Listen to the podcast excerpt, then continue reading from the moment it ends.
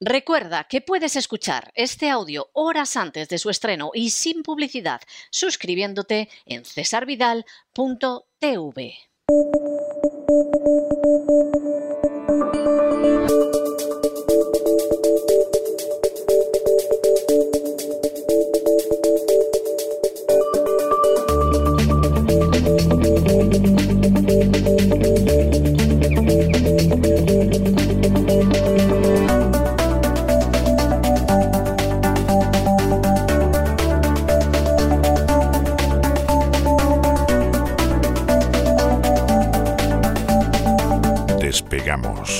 Con Lorenzo Ramírez.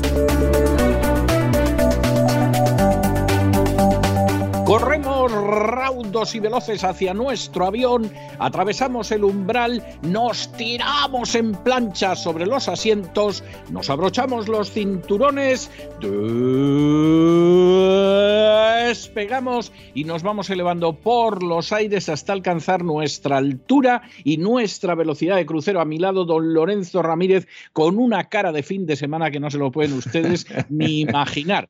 Muy buenas noches, don Lorenzo. ¿Por dónde va a ir el gran reseteo de este fin de semana? ¿Qué tal? Muy buenas noches, don César. Eh, yo tendré buena cara, pero ya a usted le veo cara de presidente. ¿eh? Le veo ya cara de presidente. Mire, no, no me diga eso, que hay que ser muy baboso para decir esas cosas. ¿eh? O sea, no, no, no me tire de la lengua, por favor, que, que estoy Hombre, viendo unas no escenas de baboseo en las últimas horas que se me cae la cara de vergüenza. No se preocupe, que lo que es seguro es que a usted nadie le ha fotografiado en un barco con un narcotraficante. ¿eh? Eso es lo que tiene. Pues lo no, que tiene. no, Eso no, seguro no, que no.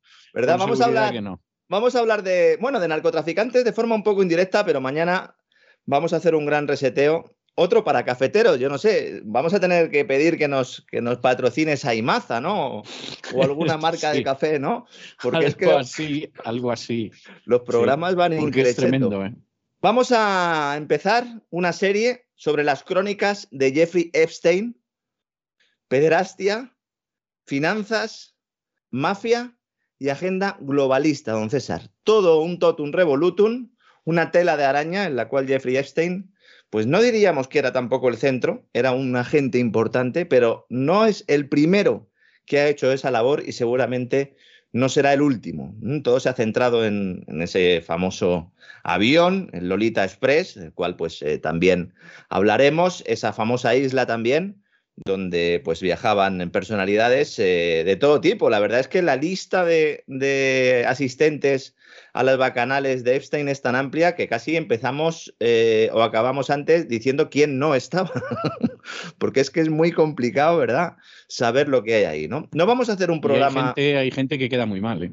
Sí, hay gente que queda fatal, ¿no? Y, y algunos los vamos a mencionar, pero no vamos a hacer un programa morboso porque vamos a entrar sobre todo por lo que se caracteriza este programa, ¿no? Por contar lo que otros no han contado. Vamos a explicar cómo llega la familia de Jeffrey Epstein a Estados Unidos.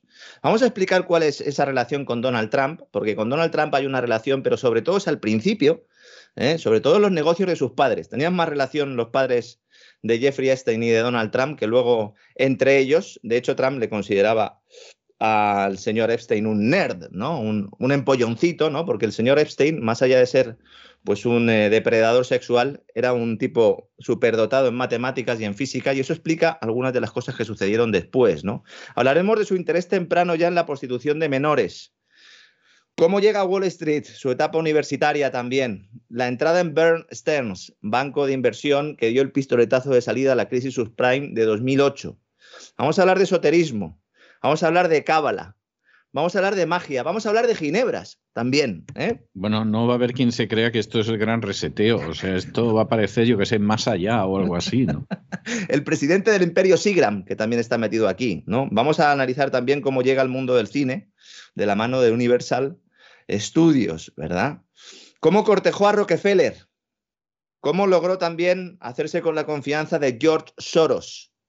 De la plana mayor del gobierno de Israel bajo Netanyahu y Ariel Sharon. Vamos a hablar de la Comisión Trilateral. Vamos a hablar del Mega Group, un grupo, pues que es una especie de también de Bilderberg, es uno de los grupos de poder ¿no? que existen en el mundo y de los que se habla bastante poco. Y en definitiva vamos a hablar de filántropos, de servicios secretos, de políticos también y de chantajes sexuales, todo ello, como digo, relacionado con la agenda globalista, don César, un programa en el cual pues he empleado mucho tiempo, llevamos ya preparándolo tiempo. No sé si nos dará tiempo a hacerlo en una sola edición, supongo que no, pero en todo caso, don César, eh, un programa con mucha enjundia y que nos va a servir para comprender sobre todo después de ya los programas que hemos hecho en esta temporada y media, ¿no? que llevamos de gran reseteo, nos va a ayudar a encajar algunas piezas, a comprender lo que hay debajo de esa red eh, de élite y bueno, sobre todo vamos a comprobar una vez más que los que dicen ser eh, pues los buenos de la película, estos que promueven ese proyecto de ingeniería social, llámese Agenda 2030, llámese eh, Agenda Globalista o llámese Gran Reseteo, pues desde luego que no son los buenos de César, sino que son los malos de esta película. Pues me parece, me parece estupendo, Lorenzo. O sea, como usted dice, de los muy cafeteros, que va a haber gente que va a acabar de los nervios. Es decir, después se van a tener que inyectar la tila en vena para poder superar esto. Pero bueno, empezamos este fin de semana en el gran reseteo con las crónicas de Epstein. Y en fin, allá cada cual. Un abrazo muy fuerte y hasta mañana, don Lorenzo. Un fuerte abrazo, don César.